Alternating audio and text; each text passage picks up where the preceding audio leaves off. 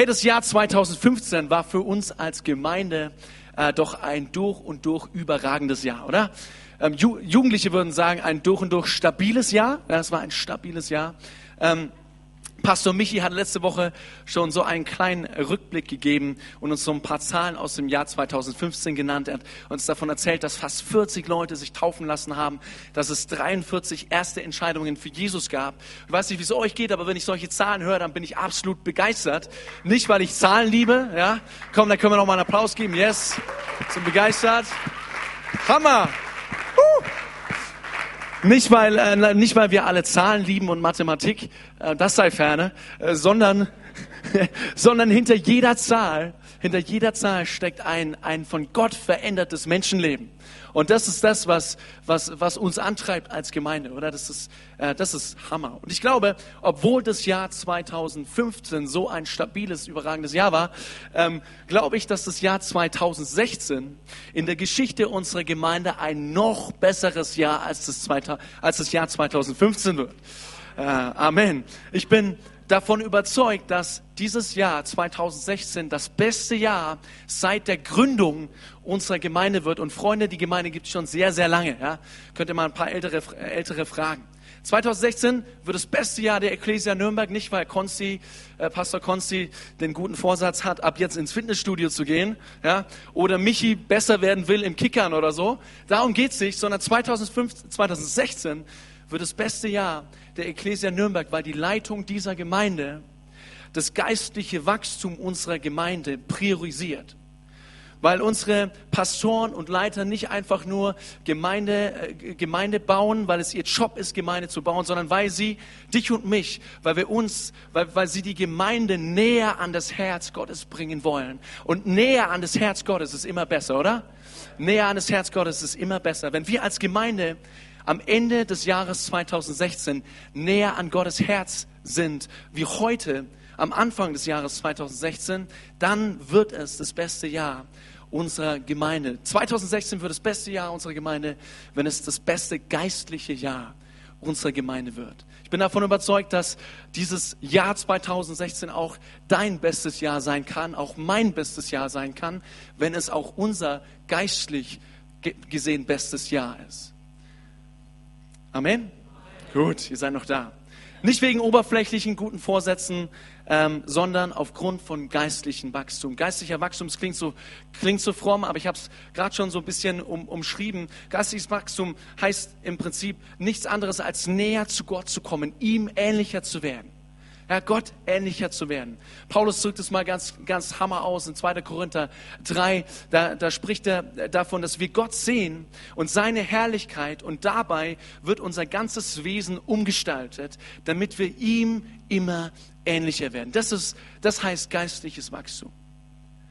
2016 wird das beste Jahr unseres Lebens, wenn wir am Ende dieses Jahres näher bei Gott sind, wenn wir ihm ähnlicher sind als heute am Anfang dieses Jahres.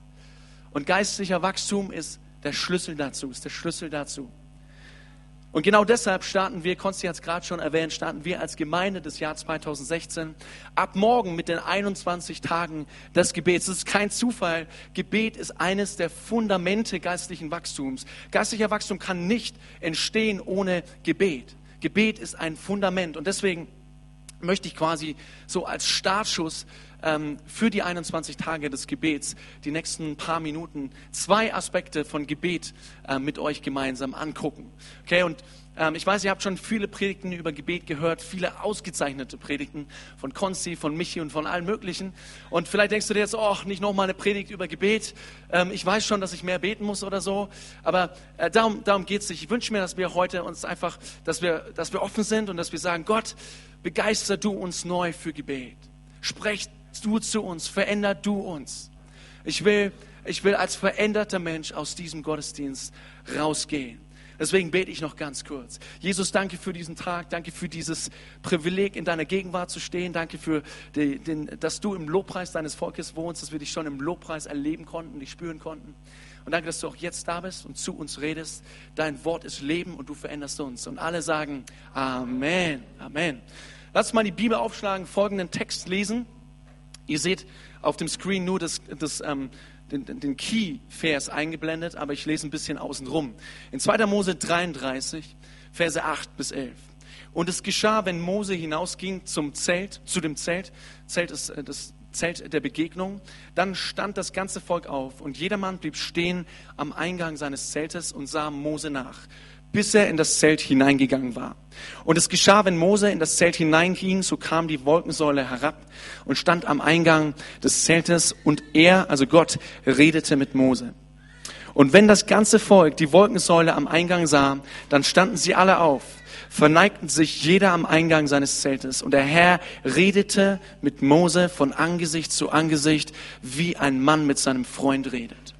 Der Herr redete mit Mose von Angesicht zu Angesicht, wie ein Mann mit seinem Freund redet. Dieser, dieser Vers begeistert mich. Und der erste Punkt, der erste Aspekt von Gebet, den ich mit euch angucken möchte, ähm, ist, ist, ist, heißt das Privileg, mit Gott zu reden. Ich wünsche mir, dass wir heute neu verstehen, was es für ein Privileg ist, mit Gott zu reden. Was, was für ein Geschenk uns Gott gemacht hat, mit, dass wir mit ihm reden dürfen. Der Herr redete mit Mose von Angesicht zu Angesicht. Um die Tragweite dieses Verses, dieser Passage verstehen zu können, müssen wir einen kurzen Blick so auf die Gesamtsituation äh, werfen, in, in der sich das Volk Israel befand. Ja, wir haben auf der einen Seite diesen großen Gott, den Schöpfer des Universums, allmächtig, durch und durch, ohne Fehler, perfekt, souverän, unendlich, durch und durch, heilig, gnädig, gerecht. Und dieser gewaltige Gott wählt ein Volk aus, das Volk Israel. Er schließt einen Bund mit diesem Volk. Und er sagt, ich werde in eurer Mitte wohnen und ich werde euer Gott sein und ihr sollt mein Volk sein. Könnt ihr nachlesen in 3. Mose 26. Und auf der anderen Seite ist dieses, dieses Volk klein, unbedeutend, Nomadenvolk, stinkend und dennoch erwählt von Gott. Ein Volk bestehend aus Menschen, Menschen, die getrieben sind von, von Gier, von, von Selbstzucht, Menschen, die getrieben sind und bestimmt sind von schlechten Angewohnheiten. Ein Volk, das sich um sich selbst dreht. Ein Volk, das immer dazu bereit ist zu klagen, obwohl sie gerade im Moment irgendwelche Wunder erlebt haben. Ein Volk, das Gott ganz schnell vergisst. Ein Volk, von dem Gott sagt, dass er eigentlich gar nicht mit ihnen ziehen kann, weil er sie wegen ihrer Sturheit vernichten müsste. Da prallen zwei Welten zusammen. Gerechtigkeit und Ungerechtigkeit, Liebe und Hass, Heiligkeit und Sünde, Gnade und Rache. Der unvollkommene, stolze Mensch und der durch und durch vollkommene, perfekte Gott. Der unvollkommene, stolze Mensch, der von diesem durch und durch gerechten Gott nicht bestehen kann. Wir können vor ihm nicht bestehen. Und eigentlich, aufgrund unserer, unserer Schuld, aufgrund unserer Fehler, unserer menschlichen Fehler, alle sterben müssen. Und diese unüberwindbare Ungleichheit spiegelt sich in der Beziehung zwischen dem Volk und Gott wieder. Da ist, da ist Gott, der dieses Volk erwählt hat. Der sagt, ich will mit euch gehen, aber eigentlich kann ich gar nicht mit euch gehen, weil ihr so stur seid und ich euch vernichten muss. Es passt nicht, ich bin vollkommen, ich bin heilig und ihr seid unvollkommen. Und dieser, dieser, diese Ungleichheit spiegelt sich immer wieder. Das, das, das Volk, das Volk Israel, das vor seinem heiligen Gott zittert und Angst hat. Es ist ganz interessant, was, was dieses Volk zu Mose sagt, nachdem Gott ihnen am Berg Sinai begegnet ist. Es sagt zu Mose, rede du zu uns, Mose, dann wollen wir hören, aber Gott soll nicht mit uns reden, damit wir nicht sterben müssen. Die Unvollkommenheit der Menschen, die Sünde der Menschen steht wie eine Mauer zwischen dem Mensch und seinem Schöpfer. Ja, es gibt dieses Zelt der Begegnung, ein mächtiges Zeichen dafür, dass Gott dieses Volk auserwählt hat und ihm begegnen möchte. Und trotzdem wird der einzelne Israelit Gott niemals von Angesicht zu Angesicht persönlich kennenlernen und begegnen. Auch wenn er Lämme und Böcke schlachten lässt, von den Priestern opfern lässt, auch wenn, er Brand, wenn es Brandopfer, Sühneopfer, äh, äh Rauchopfer, Schuldopfer, Speiseopfer und so weiter gibt, in Hebräer 10, Vers 4 heißt es dazu, denn unmöglich kann das Blut von Stieren und Böcken Sünden wegnehmen. Scheint eine unüberwindbare Hürde zu geben zwischen Gott und dem Menschen. Und in dieser unüberwindbaren Ungleichheit lesen wir diese Verse in 2. Mose 33, Vers 11. Da steht, Gott redete mit Mose von Angesicht zu Angesicht. Mose geht in das Zelt der Begegnung, um Gott, um zu Gott zu beten, mit ihm zu reden. Und dieser heilige Gott redet in seiner Gnade tatsächlich mit diesem kleinen Mose von Angesicht zu Angesicht. Dieser große Gott, der alles in seiner Hand hält, erbarmt sich in seiner Gnade und begegnet Mose von Angesicht zu Angesicht. Zwar umhüllt, und das ist wichtig, zwar umhüllt von einer Wolkensäule, also, also Mose sieht die Herrlichkeit Gottes, sieht das Gesicht Gottes nicht.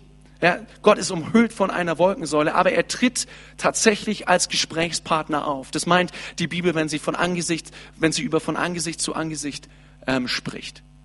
Was für ein Privileg. Mose darf dem souveränen Gott persönlich begegnen.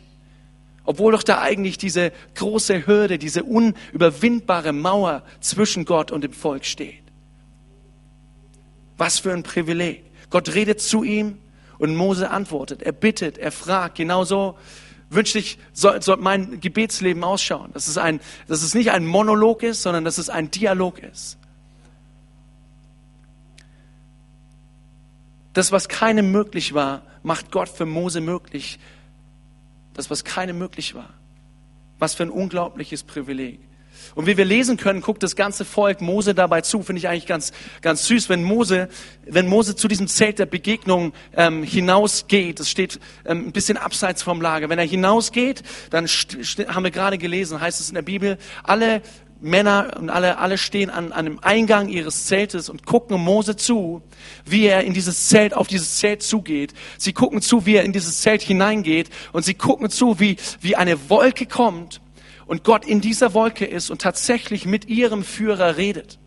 Und ähm, vor Ehrfurcht fallen diese Menschen auf die Knie. Und ich kann mir vorstellen, dass, dass es für sie unbegreiflich war, dass dieser große Gott, von dem sie, der, der ihnen schon begegnet ist, als mächtiger Gott, als Gott, wenn, wenn er erscheint, dann bebt die Erde. So mächtig ist dieser Gott.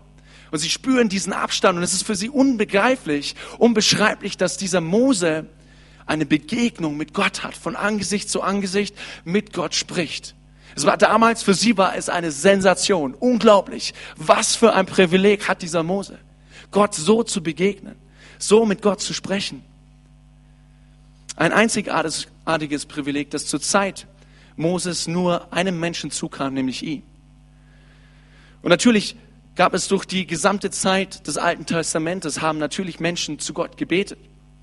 Und Gott hat ihre Gebete auch, auch äh, gehört und teilweise erhört. Und zu manchen ausgewählten Propheten und Führern hat Gott auch immer wieder gesprochen. Und dennoch war diese persönliche Beziehung zu Gott nicht möglich. Dennoch war, war, war dieser Gott, war, war dieser Gott ein Stück entfernt von seinem Volk. Zwar kümmert er sich, er hat sich um das Volk gekümmert, er hat einen Plan mit diesem Volk verfolgt, aber aber eine persönliche Begegnung des einzelnen Israelits mit seinem Gott war nicht möglich. Eine, ein persönliches Gespräch zwischen Gott und dem einzelnen Israelit war, war, war undenkbar. Und hier sitzen wir im Jahr 2016 und es hat sich nichts geändert. Und es hat sich alles geändert. Es hat sich nichts geändert, weil wir immer noch Menschen sind, weil wir immer noch kein Deut besser sind wie, wie das Volk Israel. Wenn ich, wenn ich so die Geschichten lese, dann denke ich, denke ich mir manchmal, ach, come on, Leute, ihr habt gerade erlebt, dass Gott euch durchs Meer geführt hat. Wie krass ist das denn eigentlich? Und, und ihr geht durchs Meer und zehn Sekunden später gefühlt habt ihr vergessen, dass, dass, dass es einen Gott gibt, der es gut mit euch meint. So. Und dann stelle ich fest, dass ich oft auch ganz genauso bin. Ich erlebe Gott, ich erlebe seine Güte, ich erlebe seine Nähe und ich gehe und, und, und ich gehe zehn Schritte weiter und hab, und lebe ein Leben, als würde es Gott gar nicht geben. Wir sind immer noch die gleichen Menschen, sind immer noch unvollkommen, immer noch unperfekt, immer noch voller Fehler, voller Schuld. Und dennoch liebt es Gott, wenn Menschen zu ihm beten. Und er sehnt sich danach, von Angesicht zu Angesicht mit jedem Einzelnen von uns zu sprechen. Und wisst ihr, genau aus diesem Grund trifft Gott eine Entscheidung, die alles verändern sollte. Eine Entscheidung, die ein für alle Mal diese undurchtrennbare Mauer zwischen Gott und dem Menschen, hinter der auch Mose noch stand, er konnte durch diese Mauer nicht durchbrechen. ein für alle Mal durchbricht. Und, Jesus, der Sohn Gottes, kommt auf diese Erde. Und er überwindet den Abstand zwischen Mensch und ihm, Mensch und Gott, nicht wir. Kein Opfer dieser Welt kann diesen Abstand überwinden, kann diese Schuld wegnehmen, die wir alle in unserem Leben haben. Wir können uns noch so viel um den Kreis drehen, wir können nach Jerusalem pilgern und alles Mögliche tun, aber es wird nichts an unserer Schuld ändern. Wir können diese Mauer nicht durchdringen und deswegen kommt Gott selbst auf diese Erde. Und er wird selbst Mensch. Er kommt auf unsere Ebene. Und wir haben es alle schon so oft gehört, aber ich werde nicht müde davon zu erzählen, weil es das Ereignis ist, das den Lauf dieser Geschichte verändert hat und für immer verändern wird. Es ist das Ereignis, das mein Leben verändert hat. Es ist das Ereignis, das euer Leben verändert hat oder vielleicht noch verändern wird. Jesus Christus kommt auf diese Erde, breitet seine Arme am Kreuz aus und stirbt für meine Schuld, für deine Schuld, stirbt dafür, dass er von Angesicht zu Angesicht mit uns reden kann. Stirbt dafür, dass er uns persönlich auf einer intimen Ebene begegnen kann. Dieser undurchdringliche Abstand wird zwischen Mensch und Gott von Gott selbst beseitigt. Und in dem Moment, wo Jesus am Kreuz für uns stirbt, in dem Moment, wo der Vorhang zerreißt und das Allerheiligste offen steht, passiert auch etwas mit Gebet. Gebet wird auf eine ganz, ganz neue Ebene gehoben, eine Ebene, die vorher niemals da war. Ein ganz neues Level von Gebet entsteht. Paulus schreibt in 2. Korinther 3, Vers 18, ja, wir alle sehen mit unverhülltem Gesicht die Herrlichkeit des Herrn. Gott redet mit Mose von Angesicht zu Angesicht und das ist ein super Privileg. Es war Hammer. Und dennoch befand sich Gott in einer Wolkensäule. Dennoch konnte der unvollkommene Mose, der er war, Gott nichts sehen. Er konnte seine Herrlichkeit durch einen Schleier sehen, aber er konnte die wahre Herrlichkeit von Gott nicht sehen weil er immer noch schuld war und weil alle Opfer dieser Welt, alle Gesetze dieser Welt diese Schuld nicht beheben können, nicht wegnehmen können. Und erst in dem Moment, als Jesus auf diese Erde kommt und das Gesetz ein für alle Mal erfüllt, erst in diesem Augenblick werden wir gerechtfertigt, nicht durch das Gesetz, nicht dadurch, dass wir irgendwas tun, nicht dadurch, dass wir Opfer bringen, sondern einfach nur, weil er gnädig ist. Einfach nur, weil sein Blut uns reinwäscht. Weil sein Blut uns reinwäscht. Und jetzt haben wir dieses Privileg. Dieses Privileg, Gott in seiner unverhüllten Herrlichkeit zu sehen. Uns trennt keine Schuld mehr von ihm, egal welche Fehler wir begangen haben. Wir können zu Jesus auf einer ganz persönlichen Art und Weise sprechen, wie Mose es auch nicht konnte. Obwohl er so ein Privileg geschenkt bekommen hat. Unser Privileg, sagt Paulus auch, ist um ein so Vielfaches größer. Wir sehen seine Herrlichkeit durch das Blut Jesu. Und Gott in seiner riesengroßen Liebe geht noch einen Schritt weiter. Weiß ich, habt ihr euch schon mal, habt ihr euch schon mal gefragt, äh, habt ihr euch schon mal gewünscht, damals gelebt zu haben, als Jesus lebte? So ein Jünger von ihm zu sein, das wäre doch cool so ihn, ihn zu erleben, richtig hautnah, ganz nah bei Jesus zu sein. Aber es ist ganz interessant, was Jesus zu seinen Jüngern sagt. Er sagt in Johannes 16, Vers 7, es ist gut für euch, dass ich weggehe.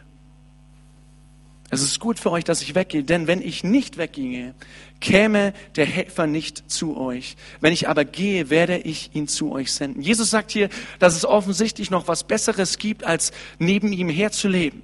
Ja? noch was Besseres gibt, als ihn als Mensch von Angesicht zu Angesicht zu sehen. Er sagt, es ist gut für die Jünger, dass er zu Gott geht. Denn Jesus hat ein unglaubliches Geschenk für die Jünger und auch für uns vorbereitet. Und dieses Geschenk ist nur durch sein Blut möglich, nur dadurch möglich, dass sein Blut uns reinwäscht. So wie er, so wie Gott damals beschlossen hat, inmitten der Israeliten in einem Zelt der Begegnung zu wohnen, so möchte er in dir und in mir durch seinen Helfer, wie er da sagt, durch den Heiligen Geist wohnen. Du und ich, reingewaschen von Schuld, werden selbst zum Zelt der Begegnung. Und damit haben wir uneingeschränkten Zugang zu Gottes Herrlichkeit. Wir können mit Gott sprechen.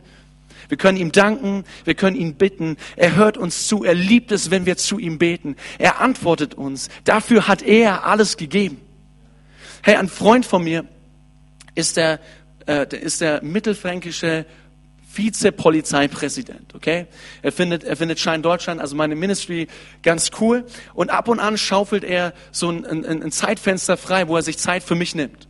Und und ähm, er, er, er verschiebt jetzt nicht irgendwelche unwichtigen Termine so, er schaufelt sich, er hat einen krassen Terminkalender, er trifft sich mit dem Innenminister von Bayern und danach trifft er sich mit weiß ich wem, richtig wichtigen, äh, richtig hohen Tieren so, kommt mit seinem Chauffeur angefahren, wenn ich mich mit ihm treffe. Aber wenn er mich ins Polizeipräsidium einlädt, okay, dann ist es für mich eine große Ehre, dann ist es für mich ein Riesenprivileg, dass er sich Zeit nimmt für mich, mich kleinem Flo, okay? Das ist das ist für mich die große Ehre, aber es ist nichts gegen das Privileg, das Gott uns einräumt. Gar nichts. Wir haben das Privileg, jederzeit ohne Anmeldung oder Opfer, ohne Anzug oder Zähneputzen, ja, in Gottes Herrlichkeit zu treten und dem König der Könige, dem König der Könige gegenüberzustehen, mit ihm zu sprechen, von Angesicht zu Angesicht, seine Herrlichkeit sehend, mit ihm zu reden. Und in seiner Liebe, das finde ich so unglaublich, stirbt dieser Gott genau dafür, um dieses Geschenk zu machen, um sich zu schenken, um es uns zu ermöglichen, mit ihm von Angesicht zu Angesicht zu sprechen. Und das ist so, das ist so mein, mein, mein Wunsch für heute, dass wir, dass wir hier nicht rausgehen und sagen, oh ja, ich muss mehr beten und ähm, stimmt und ich habe alles falsch gemacht, sondern sondern ich wünsche mir, dass wir heute neu dieses Privileg verstehen und annehmen, das Gott uns schenkt, indem er uns ein Gebet schenkt, das möglich ist in einer ganz intimen Art und Weise. Wir können mit ihm sprechen, intim, als Freunde, von Angesicht zu Angesicht. Es ist ein unglaubliches Privileg. Und ich wünsche mir, dass wir das ganz neu verstehen an diesem Morgen. Dass wir ganz neu sagen, ich muss nicht beten, sondern ich darf beten. Hey, was für ein Geschenk ist es, zu Gott zu kommen, mit ihm zu reden, den Schöpfer aller Dinge. Der, der einen perfekten Plan für unser Leben hat, der, der uns geschaffen hat, der, der weiß, was wir brauchen, der, der, der, der, der kein Anfang und kein Ende hat, der unendliche Gott. Mit diesem Gott dürfen wir reden. Jeden Tag. Wir müssen nichts tun. Einfach seine Gnade annehmen für uns, unter sein Blut stellen und sagen, Jesus, wasch mich rein. Und dann können wir in die Gegenwart Gottes vorstoßen und mit ihm sprechen. Was für ein Privileg. Was für ein, was für ein Privileg. Ich darf beten. Ich darf mehr beten. Ich darf um 5 Uhr morgens aufstehen und hier äh, zum Frühgebet kommen. Es ist kein Muss, es ist keine lästige Pflicht, sondern ich habe verstanden, dass es ein riesengroßes Privileg ist. Ich darf beten. Ich darf beten. Es gibt nichts Besseres, als mit unserem Schöpfer zu kommunizieren. Und der Vers, wir haben, wir haben, das, erste, den ersten Teil angeguckt. Gott redet mit Mose von Angesicht zu Angesicht. Mose hatte ein Privileg, wir haben noch ein viel größeres Privileg. Und dann geht dieser Vers weiter und das begeistert mich, ähm, das begeistert mich absolut. Das heißt, und der Herr redete mit Mose von Angesicht zu Angesicht, wie ein Mann mit seinem Freund redet. Ist das nicht cool? Wie ein Mann mit seinem Freund redet. Und wenn wir verstanden haben, dass Mose ein Privileg hat, aber wir noch ein viel größeres Privileg durch Jesus haben, wie, wie viel mehr wird Gott mit uns reden, wie ein Mann mit seinem Freund redet. Wow, was für ein, was für ein Vers. Das wünsche ich mir auch. Ich wünsche mir, mit Gott zu reden, wie mit einem Freund. Ich wünsche mir, dass Gott mit mir redet, wie mit einem Freund. Ich will ein Freund Gottes sein. Und die gute Nachricht ist, dass nicht nur Mose ein Freund Gottes ist, sondern dass Jesus selbst dich auch als Freund bezeichnet. Sagt nicht ich, sondern es sagt Jesus selbst, sagt du bist ein Freund. Er sagt in Johannes 15, Vers 15, ich nenne euch meine Freunde nicht mehr Diener. Ich nenne euch meine Freunde nicht mehr Diener. Das ist doch der Hammer. Jesus nennt uns seine Freunde. Und genau deshalb möchte er, wenn wir mit ihm reden, wenn wir beten, möchte er mit uns reden wie ein Mann, mit seinem Freund redet. Wie ein Mann mit seinem Freund. Das finde ich höchst interessant, dass offensichtlich Freundschaft und Gebet für Gott zusammengehört. Ist doch interessant, oder? Dass Freundschaft und Gebet zusammengehört. Das ist bei, bei Gott ganz eng verknüpft. Ich habe so einen so äh, Satz aufgeschrieben, seht ihr auch auf der Leinwand, wie, wie wir mit Gott sprechen Und der Umfang, in dem wir mit Gott sprechen, gibt uns Auskunft über den Zustand unserer Beziehung zu Gott. Wie wir mit Gott sprechen und der Umfang, in dem wir mit Gott sprechen, gibt uns Auskunft über den Zustand unserer Beziehung zu Gott. Das ist irgendwie ganz logisch, oder? Wenn ich, wenn ich mit Konsti ähm, befreundet sein möchte und wenn wir eine Freundschaft aufbauen möchten, ja, wir versuchen seit Jahren, so, ähm, dann müssen wir dann müssen wir miteinander reden, oder? Dann müssen wir miteinander reden. Und in dem Grad, wie wir miteinander reden, so wird auch unsere Freundschaft wachsen. Und deswegen ist es ein, ein interessanter Gradmesser und wir können das alles alle mal auf uns anwenden. Wie sieht mein Gebetsleben aus? Wie spreche ich mit Gott? Spreche ich mit Gott mit, wie, wie mit einem Freund? Ist diese Beziehung eine freundschaftliche Beziehung? Und in welchem Umfang spreche ich mit Gott? Unser Gebetsleben ist ein Spiegel unserer Freundschaft zu Jesus. Unser Gebetsleben ist ein Spiegel unserer Freundschaft zu Jesus. Wie, habe ich noch gefragt, wie sprechen Freunde denn zueinander? Und ich will euch da zwei Aspekte so ein bisschen äh, näher bringen. Freunde sprechen erstmal überhaupt miteinander. Der Mangel an Kommunikation ist fast immer die Ursache für das Scheitern einer Beziehung, für das Scheitern einer Ehe. Da können wir, würden, würden uns sämtliche Psychologen und Eheberater und so weiter bestätigen. Eine Freundschaft kann nicht wachsen, wenn wir die beteiligten Personen nicht miteinander kommunizieren. Kann nicht, kann nicht wachsen. Und deshalb kommunizieren gute Freunde unablässig miteinander. Sie sind sogar als gute Freunde geworden, weil sie angefangen haben, unablässig miteinander zu kommunizieren. Paare, die eine gute Ehe führen, kommunizieren unablässig miteinander. Ich sage nicht, dass es immer einfach ist, aber ich, ich, ich sage, dass, dass Paare, die eine gute Ehe führen, haben verstanden, wie wichtig Kommunikation ist. Und sie kommunizieren unablässig miteinander. Sie sind überhaupt ein, erst ein gutes, sie führen erst, überhaupt erst eine gute Ehe, weil sie angefangen haben, unablässig miteinander zu kommunizieren. Und in diesem Sinn kann man Paulus verstehen, wenn er schreibt, ihr kennt alle den Vers in Thessaloniker 5, 17, betet ohne Unterlass.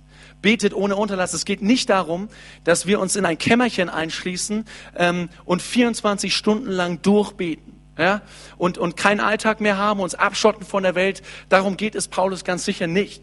Das will er nicht sagen, sondern es geht Paulus vielmehr darum, dass wir ein Leben führen, einen Alltag führen, der durchflochten ist mit, von einem Zwiegespräch mit Gott. Dass unser Alltag durchdrungen ist von einem Zwiegespräch mit Gott. Dass wir ohne Unterlass beten, weil wir in einem permanenten Zwiegespräch sind mit Gott, weil Jesus unser Freund ist, weil er uns begleitet, weil er in uns lebt. Er ist nicht irgendwo ganz weit weg, sondern er hat beschlossen, durch sein Blut in uns zu wohnen. Sein Heiliger Geist lebt in uns. Und er begleitet uns auf jeden Schritt, den wir gehen. Er ist, er ist da in jeder Situation. Was sollte uns davon abhalten, ein unablässiges Gebet an ihn zu richten, im Zwiegespräch mit ihm zu sein?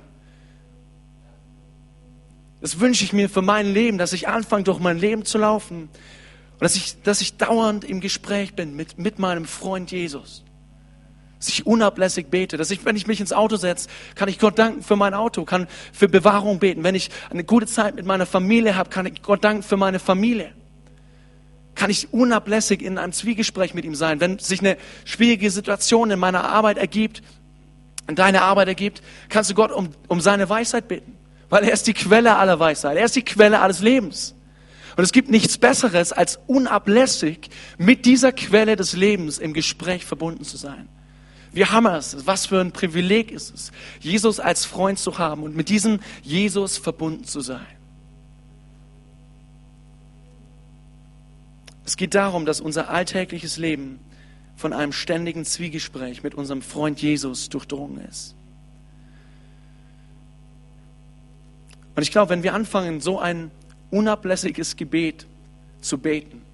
Wenn wir anfangen, so ein Zwiegespräch zu führen, werden wir erleben, wie, wie, wie Jesus unser Leben bereichert, wie, wie Jesus uns führt und leitet und uns in Regionen gibt, von denen wir uns nicht, wir hätten nicht mal träumen können, dass wir dorthin kommen. Aber mit Jesus ist alles möglich. Mit Jesus als unserem Freund, mit dem wir Beziehungen pflegen, mit dem wir sprechen, von Angesicht zu Angesicht, in seiner Herrlichkeit, ist alles möglich. Und ein letzter Punkt, damit schließe ich. Freunde und Freunde miteinander sprechen. Freunde geben sich die Primetime. Was meine ich damit? Es ist, es ist super, es ist richtig gut, es ist stabil, wenn wir, wenn wir einen Alltag führen, der durchdrungen ist von dem dauerhaften Zwiegespräch mit Gott. Aber das reicht nicht. Ich glaube, dass wir einmal am Tag eine Zeit brauchen, in der wir Gott die uneingeschränkte Aufmerksamkeit geben. Und genau das meine ich mit Primetime. Ich glaube, dass Gott ein, einmal am Tag eine Zeit verdient hat. Ihm gebührt diese Zeit, in der wir sagen, wir, wir, wir blenden alles aus und wir fokussieren ihn. Wir geben ihm die uneingeschränkte Aufmerksamkeit. Er ist unser Gott und ihm gebührt diese uneingeschränkte Aufmerksamkeit. Vorsicht, er braucht diese Aufmerksamkeit nicht von uns. Ja, braucht er nicht, weil er in sich perfekt ist, weil er vollkommen ist, weil er keinen Mangel hat. Aber wir brauchen diese Zeit der uneingeschränkten Aufmerksamkeit zu Gott. Ich finde es ganz interessant, dass Jesus, der Sohn Gottes, selbst Gott diese Primetime gibt. Wir lesen überall in den Evangelien, unter anderem auch in Markus 1, Vers 35 steht, am Morgen, als es noch sehr dunkel war, stand er, Jesus, auf, ging hinaus an einen einsamen Ort, um zu beten. Jesus wusste, dass er diese Begegnung mit seinem Vater braucht. Dass er eine Zeit braucht, wo er Gott, dem Vater, die uneingeschränkte Aufmerksamkeit widmet. Und in allen Evangelien lesen wir immer wieder diese Sätze. Jesus, äh, Jesus ging weg, um zu beten. Jesus ging auf einen Berg, um zu beten. Jesus sonderte sich ab, um zu beten.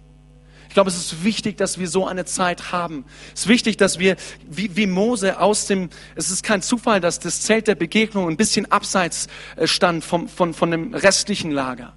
Es ist wichtig, dass wir eine Zeit haben, wo wir rausgehen aus unserem Alltag, das Lager hinter uns lassen und uns nur auf Gott fokussieren, auf ihn blicken und hören, was er zu sagen hat. Mit ihm reden von Angesicht zu Angesicht, seine Herrlichkeit bestaunen, uns ermahnen lassen, uns ermutigen lassen, Fragen stellen.